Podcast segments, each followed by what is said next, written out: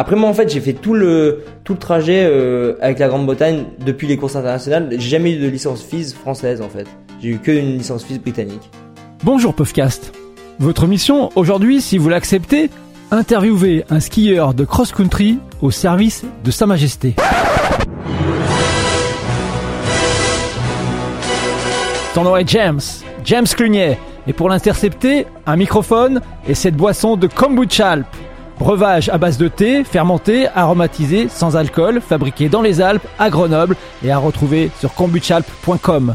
James, qui es-tu? Que fais-tu? Et comment te définis-tu? Bah je m'appelle James Clunier. euh, je suis j'ai grandi en Chartreuse à côté de Grenoble et euh, là j'ai changé euh, de nationalité euh, grâce à ma mère euh, qui est qui est anglaise. Du coup j'ai couru pour la Grande-Bretagne à partir de quand j'avais 16 ans. Donc euh, j'ai jamais vraiment fait de, enfin j'ai jamais fait de course internationale pour la France. Et euh, et donc maintenant je, je suis à fond, euh, fond dans le ski de fond. euh, je fais que ça en fait et euh, j'habite en Norvège. Donc j'ai ré- réalisé un peu mon rêve de rêve d'enfant de partir en Norvège. Et euh, et puis voilà, fond ski de fond et et j'ai réussi à avoir des résultats bien quoi en coupe en coupe du monde. commencer à à faire des qualifs de sprint en, je crois que c'était 2018 ou quelque chose comme ça. Et euh, alors qu'avant, en fait, quand j'étais jeune, j'étais quand même pas très fort, quoi. J'étais même, euh, enfin, je peux le dire, j'étais un peu nul, quoi.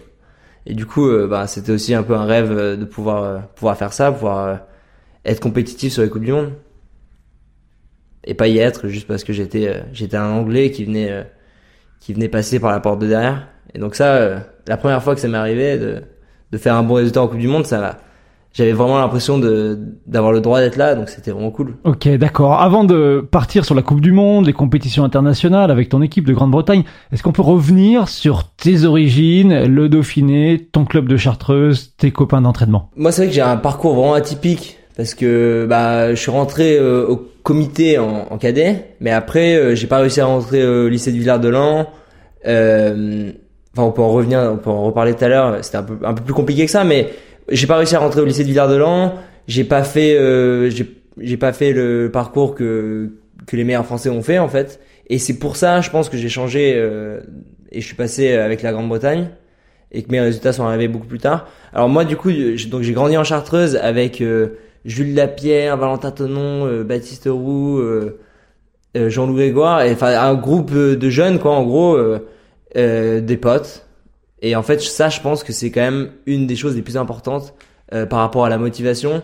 Moi je le vois c'est pareil avec euh, mes deux coéquipiers Andrew Musgrave et Andrew Young.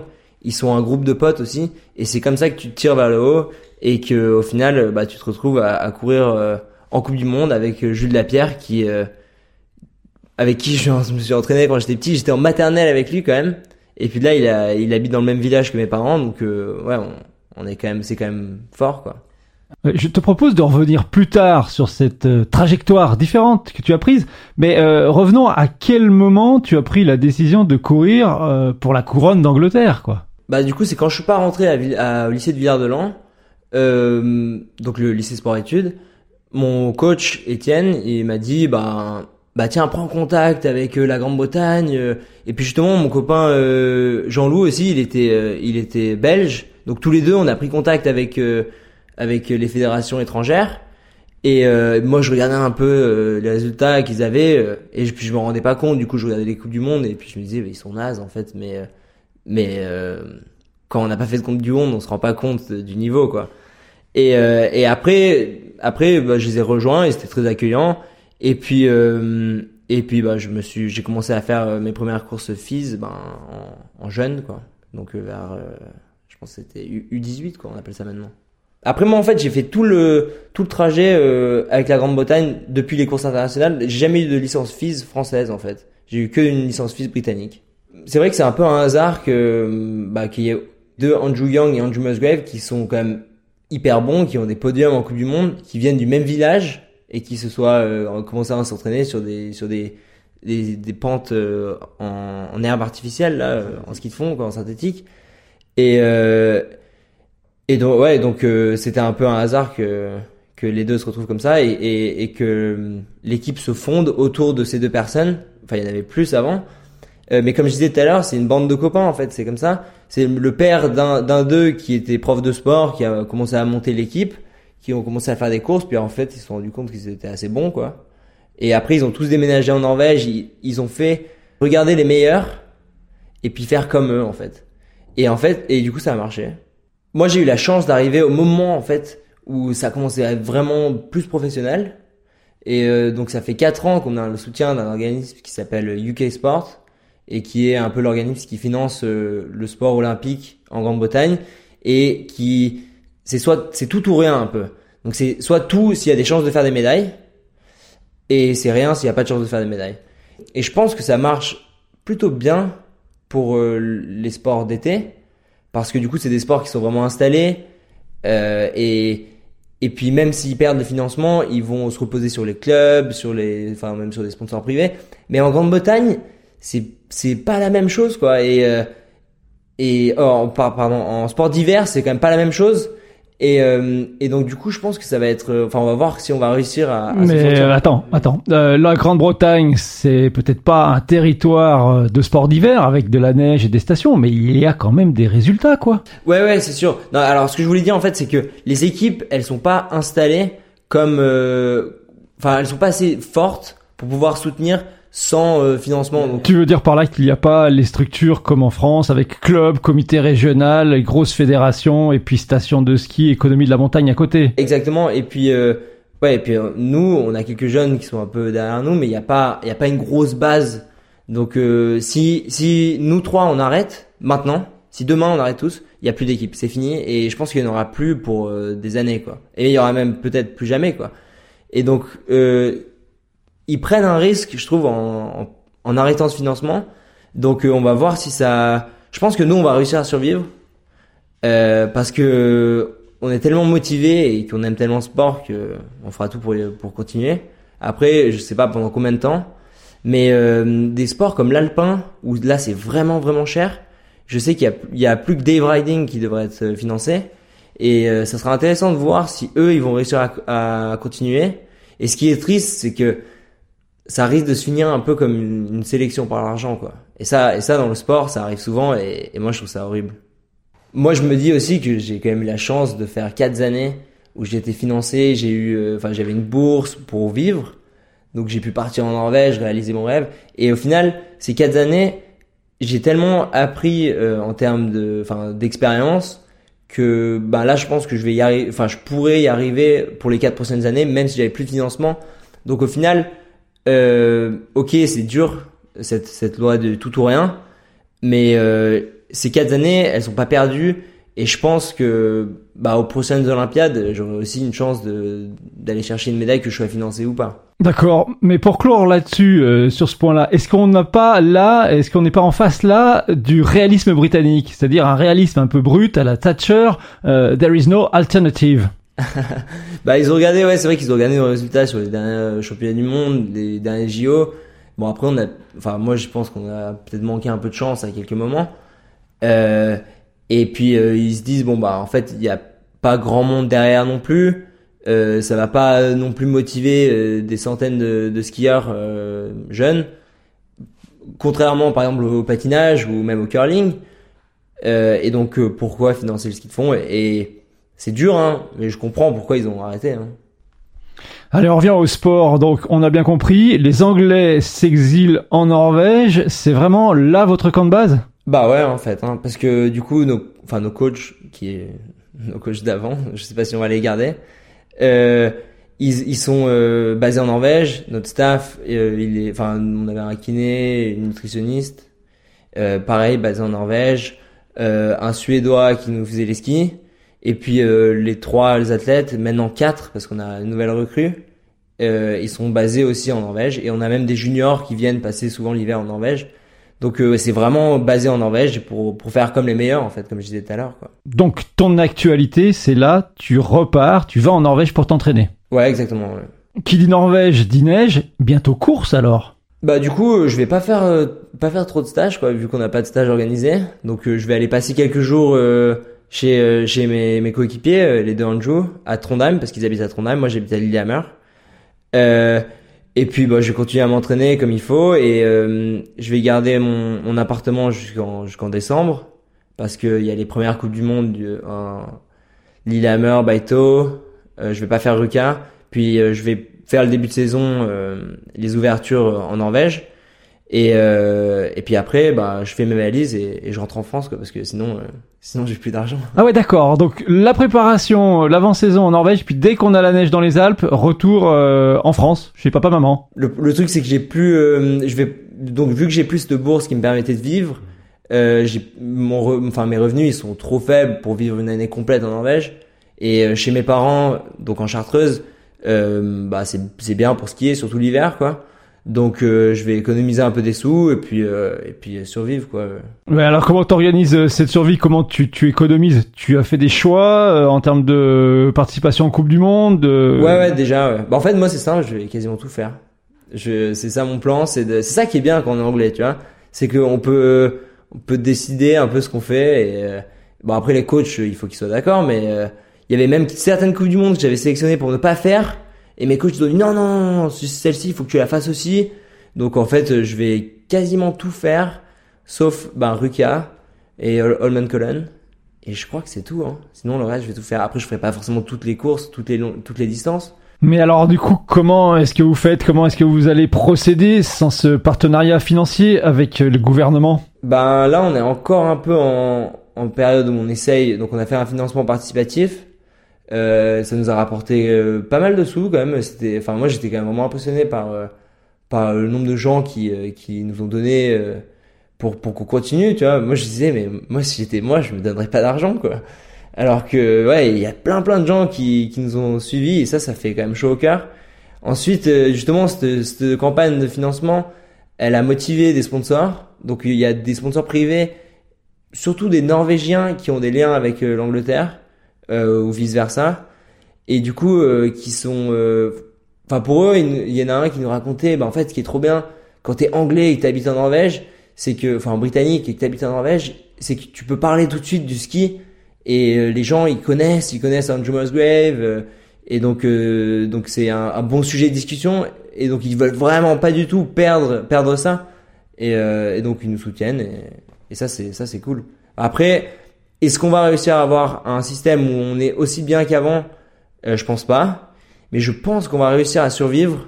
Euh, après, moi, financièrement, je vais quand même un peu devoir serrer la ceinture parce que je vais avoir euh, ben, moins de, enfin, moins de revenus, quoi. Et euh, mais, mais je, je pense qu'on va réussir à faire euh, les coups du monde qu'on veut faire avec peut-être un seul coach et un, un seul technicien. Quoi. Sauver la saison. Ouais, voilà. Est-ce que vous avez eu l'idée d'aller vers un partenariat avec euh, une autre équipe étrangère? Bah, en fait, on a toujours bossé avec la Norvège déjà. Euh, C'est-à-dire qu'on leur, euh, on leur, souvent leur, euh, ils nous donnent, on leur donne des dossards et eux ils nous donnent des, euh, bah, ce qu'ils, vont mettre sous les skis. On espère que c'est la, la vérité, mais en général c'est, c'est bien quoi. Et puis ils sont vraiment fair play. euh, même des fois sur des coupes du monde, ils ont, si on est que deux, un ou deux, euh, ils vont nous faire tous nos skis. Euh, il y a même un technicien qui va venir nous aider. Et euh, par contre, il faut qu'on leur, faut qu'on leur fournisse un technicien qui va travailler aussi dans le dans le camion des Norvégiens. Et donc ça, c'est quand même vraiment cool. Euh, après, ouais, on va avoir, euh, il y a il y a une autre nation qui vient se lier à nous. Je sais pas si j'ai le droit de le dire encore, mais mais peut-être que vous verrez pendant l'hiver une ouais, quelqu'un d'autre qui va peut-être venir. C'est ça l'avantage d'avoir un partenariat avec la Norvège, c'est que tant qu'on a un seul technicien, on peut euh, on peut s'en sortir quoi. On peut euh, parce que du coup les Norvégiens nous aident. Et ça c'est vraiment bien quoi. Et après, l'objectif à 4 ans de cette équipe et de toi-même, James, lequel est-il? Comment tu vois les choses? Faut pro- enfin faut projeter sur l'avenir. Et puis euh, je pense que le bah le team sprint skate ça peut nous aller très bien. Donc c'est vraiment ça, c'est là-dessus qu'il faut qu'on mise, je pense. Après moi le sprint classique, euh, bah je progresse, mais euh, je pense pas que j'irai chercher euh, j'irai chercher une médaille encore. Enfin en tout cas pas maintenant quoi. Donc euh, j'ai 4 ans pour progresser en sprint classique. Par contre en team sprint vraiment on peut être compétitif. Et, donc je pense que c'est là-dessus qu'il faut qu'on mise. On a aussi peut-être un relais à aller chercher parce que là si on, moi je commence à progresser en distance Et là, on a une, une recrue qui nous vient, enfin, un Canadien qui change pour la Grande-Bretagne et donc euh, et qui est bon quoi. Donc je pense que on a peut-être euh, on aura peut-être notre carte à jouer euh, en, en relais. Là, l'idée, c'est de s'inspirer de l'équipe de France pour le coup. Bah ouais, c'est sûr, c'est sûr. Bah eux, ils sont, c'est ça en fait, l'équipe de France, ils sont tous bons. Euh, et puis euh, il y a peut-être un ou deux qui sont euh, très bons, donc top 10. Et ils arrivent à faire des médailles à tous les championnats du monde et JO quoi. Et ça c'est quand même en relais. Et ça c'est quand même fort quoi. Après et ça je pense c'est aussi parce qu'ils ont une équipe vraiment soudée. Et nous on a aussi. Donc euh, donc ce serait beau qu'on aille leur gratter la troisième place euh, au prochain JO du coup. Je vais revenir à ce que j'ai laissé de côté au début, c'est-à-dire cette notion de trajectoire parallèle. Euh, comment tu expliques que tu sois venu euh, sur le tard, en tout cas que tu te concrétises seulement maintenant euh, dans une autre structure à un certain âge Est-ce que c'est lié à un problème de maturité? Ben moi honnêtement je pense que c'est pas c'était pas vraiment une question de maturité. C'est plus que en fait moi je suis hyper compétitif et euh, enfin vous pouvez demander à n'importe qui autour de moi. Euh, j'ai- J'aime quand même gagner et mais je savais pas faire en fait. Il y a personne vraiment qui qui m'a dit bah voilà il faut que tu t'entraînes comme ça, il faut que tu fasses ça. Et euh, ben quand je suis allé au comité, on m'a pas vraiment donné soutien. Euh, au club, ben, on me disait un petit peu, mais en fait je me rendais pas compte vraiment ce qu'il fallait faire pour être bon. Et euh, et c'est ça le problème, je pense, avec la France, c'est que il y a trop de gens qui euh, qui ont du potentiel, mais euh, qui qui est jamais exploité. Et moi, je pense que je réponds surtout à l'entraînement, mais j'ai pas forcément un talent euh, exceptionnel comme Jules Lapierre justement. Jules Lapierre, euh, il s'entraîne euh, 3 heures et après il fait euh, top 10 en, Coupe du Monde quoi. Bon, peut-être pas quand même, mais euh, mais Jules Lapierre, il a toujours été bon et euh, s'il s'entraîne moins, il sera quand même bon. Alors que moi, je réponds surtout à l'entraînement. Et, euh, et ça, je pense que c'est pas un profil qui marche en France. Et, euh, et puis on en voit plein en fait des, euh, des gens qui, euh, moi, moi ça me tue de voir à chaque fois des gens qui ont un potentiel de fou furieux et qui arrivent jamais euh, à, décoller en France. Je pense euh, bah, par exemple à Valentin Chauvin, à bon après c'est pour peut-être d'autres raisons, mais euh, Jean Tibergien, euh, il y en a plein plein plein en France euh, qui sont qui ont un gros gros potentiel, bien plus que moi je pense, mais qui qui arrivent jamais à décoller et je, et je pense que c'est aussi parce qu'ils n'ont pas forcément trouvé le bon entraînement pour eux. Et moi j'ai eu la chance d'avoir un, coach justement qui euh, qui me comprenne, qui savent, qui sache euh, vraiment ce qu'il fallait que je fasse pour m'entraîner bien et être bon. Et euh, bah voilà, à Lati en 2017 au championnat du monde, j'étais 72e sur le sprint. Et après deux ans plus tard, quand euh, on a eu justement le financement du UK Sport, en 2019 du coup à Seefeld, bah j'étais euh, 12e à la qualif du sprint quoi. Donc j'ai réussi à prendre 60 places en deux ans en championnat du monde. Euh, ça, je pense qu'il n'y en a pas beaucoup qui ont fait quoi. Et, et je pense c'est juste parce que quand j'ai rejoint vraiment l'équipe, quand l'équipe elle s'est professionnalisée, je me suis rendu compte. euh, En anglais, on dit what it takes to be good. C'est vraiment euh, ce qu'il fallait faire quoi, ce qu'il fallait. euh, j'ai vraiment compris euh, bah, qu'il fallait beaucoup s'entraîner, euh, qu'il fallait euh, être penser au ce qu'ils font euh, quasiment tout le temps. À chaque fois se demander ok est-ce que ça c'est bien pour moi, est-ce que est-ce que ça ça va pas me rendre plus nul? Et, euh, et c'est suite à ça que j'ai vraiment euh, j'ai vraiment progressé quoi. Bah alors, ton quotidien dès les prochains jours, retour Norvège, qu'est-ce que tu affectionnes vraiment dans cette vie norvégienne? Déjà moi ce que j'adore c'est pouvoir vivre avec mon équipe. Euh, ça c'était quand même pas mal. Ensuite euh, bon bah franchement pour euh, pour le skiroo déjà l'été c'est quand même euh, c'est quand même mieux que la, la chartreuse hein, faut le dire. Chartreuse faut avoir faut mettre des freins sur les skiroo sinon euh, tu survis pas les descentes quoi. Alors qu'en Norvège tu peux faire des longs longs tours de skiroo et il y a quasiment aucune descente que tu peux pas faire. Et donc ça c'est quand même vraiment bien, s'entraîner un peu à plus basse altitude et puis euh, et puis faire des heures euh, sur du parcours qui est pas non plus hyper dur. Euh, ça c'est ça c'est bien. Ensuite il y a énormément de personnes avec qui s'entraîner. Après euh, moi je dis ça mais je m'entraîne quand même assez souvent seul. Euh, mais il y a quand même il y a quand même du monde dès que tu veux dès que tu veux faire des intenses, tu peux t'entraîner avec du, des gens quoi. À Lillehammer c'est c'est n'importe quoi. Le nombre de gens qui font du ski roue en enfin octobre novembre c'est euh, insensé. Et donc du coup bah voilà il y a des gens euh, qui s'entraînaient. Et, euh, et ouais, c'est cool d'avoir euh, c'est toutes ces stars qui qui sont là autour de, autour de nous et hyper accessibles, hyper hyper cool. Et moi j'ai moi j'ai l'impression d'être un, enfin, un gamin qui est là. Waouh, il a pété un ortug, machin. il m'a dit bonjour, il parle avec moi, machin. Moi je trouve ça, enfin je trouve ça ouf quoi.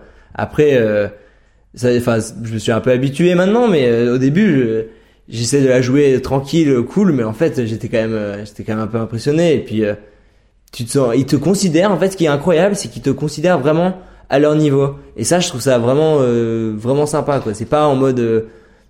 dans les Alpes, on a souvent un peu envie de. Bon après, non, là j'exagère un peu, mais en tout cas, moi, j'ai souvent eu la sensation. c'est plus côté côté coach que les gens ils te regardent avec un peu de mépris parce que t'es de la Grande-Bretagne et que t'es un pays qui a pas de neige. Euh, je me rappelle en, en, Autriche une fois que j'avais fait une OPA là-bas et le mec il m'avait parlé mais comme si c'était un débile qui avait jamais fait du ski et ça m'avait trop ça m'avait trop fait mal au cœur quoi.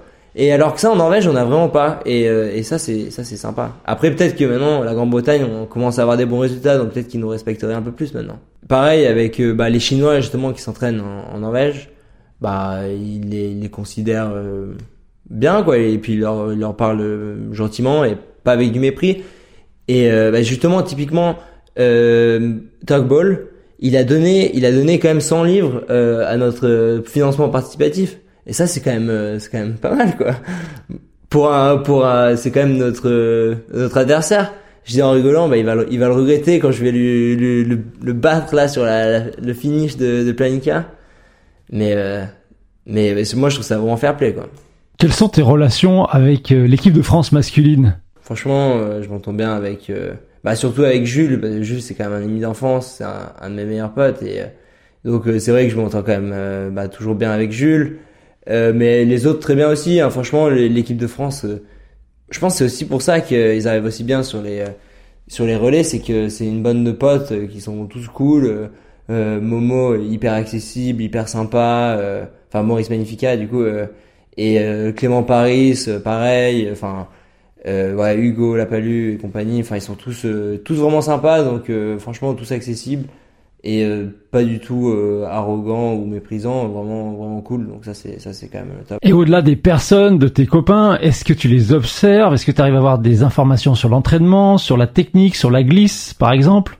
Non, mais je pense que les coachs norvégiens, ils savent quand même pas mal de choses et donc euh, c'est vrai que euh, souvent les souvent ce que Julie me dit, eh ben on y a déjà pensé un peu quoi. Par contre, euh, Pellegrino, De Fabiani et, compagnie, eux souvent ils, partagent un peu des infos et euh, donc quand on les voit un peu dans un cadre un peu plus détendu, bah au Blink par exemple, moi j'essaie un peu de leur gratter des infos. machin, ils m'ont dit, attends, ils m'ont dit qu'ils se sont entraînés 130 heures en juillet c'est fou furieux avec euh, le coach allemand là, Kramer. Donc euh, ça ça ça promet. Hein. Justement, je rebondis sur ce Blink Festival. Pour toi, c'est jusque-là et peut-être certainement la plus belle victoire de ta carrière, euh, et puis celle d'avoir gagné en Norvège dans ce qui est ta troisième maison en quelque sorte. Euh, bah ouais ouais ça, c'était gagner au Blink c'était c'était incroyable. Franchement bah je disais c'est la plus belle course que j'ai gagnée. Il y avait plein de monde ils te, font monter sur le podium juste avant un concert euh, d'un truc, enfin un groupe inconnu en dehors de la Norvège, mais euh, hyper populaire en Norvège. Et euh, du coup, bah trop bien quoi. T'as t'as des, des, des milliers de personnes devant toi, hyper fun.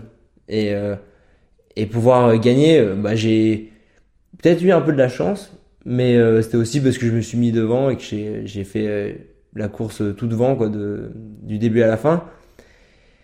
Et pouvoir gagner, c'était c'était vraiment beau. J'allais gagner une autre, une course internationale euh, en Chine, mais à part ça, euh, j'ai quasiment jamais gagné de course moi. Donc euh, ah, ça c'était quand même pas mal. Hein. J'ai bien profité. Arrivé à ce stade, je voudrais maintenant que tu nous racontes ta plus belle journée de glisse, en tout cas telle que tu conçois dans tes rêves, une journée de glisse sur neige en montagne. Juste skier pendant hyper longtemps, genre euh, ça m'est arrivé en, justement en Norvège ou même euh, à Saint-Moritz. Saint-Moritz, c'est quand même vraiment beau, quoi. Toute la vallée de Langadine, juste de faire des kilomètres, des kilomètres, des kilomètres, euh, et de pas s'arrêter. J'avais fait ça à Oslo une fois, j'ai fait jusqu'à 150 kilomètres là pendant pendant le, le confinement. Et ça, c'est trop bien, quoi. J'adore. Après, t'es mort, t'as t'as pas du tout assez mangé, t'as pas du tout assez bu, mais euh, mais c'est trop bien, quoi. Ouais, mais surtout vraiment pendant vraiment longtemps, quoi. Tu vois, euh, 8, 8, 10 heures, ça, ça pour moi, c'est ça, j'adore, quoi. Mais par contre, je, on fait que ça au printemps, quoi. Tu t'en t'en fous de de regarder le cardio et tout, tu vas juste à bloc et, et tu skis, et ça c'est trop bien, quoi. Ou même peut-être, même encore mieux, je dirais. Euh, en sur enfin en, en, comment on appelle ça en ski sur la croûte là en cross skiing euh, dans les montagnes et tout ça c'est incroyable. Peut-être avec quelqu'un alors parce que du coup euh, là tu profites à deux tu profites quand même plus à deux que, que tout seul. Est-ce que tu as maintenant euh, une anecdote à nous raconter à nous faire partager sur ta carrière sur ah ouais ouais j'en ai une pas mal. Du coup c'était l'automne dernier. J'étais dans une petite dans un petit chalet à Shushan à côté de euh, bah du coup début enfin automne soleil qui se couche super tôt et puis euh, nous on allait skier euh, là juste à côté euh, sur les pistes artificielles. Et dans un chalet vraiment perdu au milieu de nulle part rouler pendant 3 km sur un chemin de terre. Et là j'entends pas de voiture rien. J'entends un mec qui toque à la porte. Je me dis mais attends mais oh, qu'est-ce que c'est ce truc et tout machin aucun bruit. Je vois donc je vais je vais ouvrir. Et là je vois un mec avec une valise. Je dis, mais attends, mais quoi? Il me dit, ouais, James Clunier Je fais, oui. Il fait, ah, euh, contrôle antidopage. Donc là, j'ai, ah, ok, putain, je m'attendais pas du tout à ça. Bon, le mec, il rentre et tout. Bon, ce qui est amusant, en fait, surtout, c'est que hum, la... Donc, en fait, il n'y a pas de toilette dans ces, euh, dans ces chalets. C'est le chalet, il y a à peine d'électricité. Euh, et donc, les toilettes sont à l'extérieur. Il faisait nuit noire dehors. Et euh, donc, on fait tous les papiers, machin. Et puis, au moment où il faut que je pisse dans un petit bocal, le, le mec me dit ouais euh, du coup elles sont où les toilettes? Je dis ah bah c'est dehors et je dis bah limite on fait euh, bah je fais dans devant un arbre quoi. Et donc euh, le mec il doit il est obligé de voir euh, donc le geste. ouais voilà il faut qu'il te voit en train de pisser dans, dans le truc quoi. Et donc donc on va dehors machin. Et il me dit ah ouais on voit rien machin pas de lumière. Donc il sort son téléphone. Il met la, le flash sur son téléphone. Et il pointe ça de, devant ma et donc c'était cocasse et puis moi j'étais là à faire mon affaire dans mon petit bocal alors que le mec il avait son téléphone pointé euh, vers mon entrejambe quoi. Mais du coup euh, très pro tu vois, on a pas trop parlé machin et, euh, et moi dans ma tête je me disais mais là quand je vais raconter ça aux autres, incroyable quoi comme histoire. Dites à vos amis de faire comme vous. Écoutez, réécoutez et partagez cette émission. Puff, le podcast de la glisse sur neige en montagne. N'oubliez pas de vous abonner à Puffcast sur votre plateforme de diffusion favorite de podcast. Suivez-nous sur Instagram et retrouvez-nous sur puff.fr. À très vite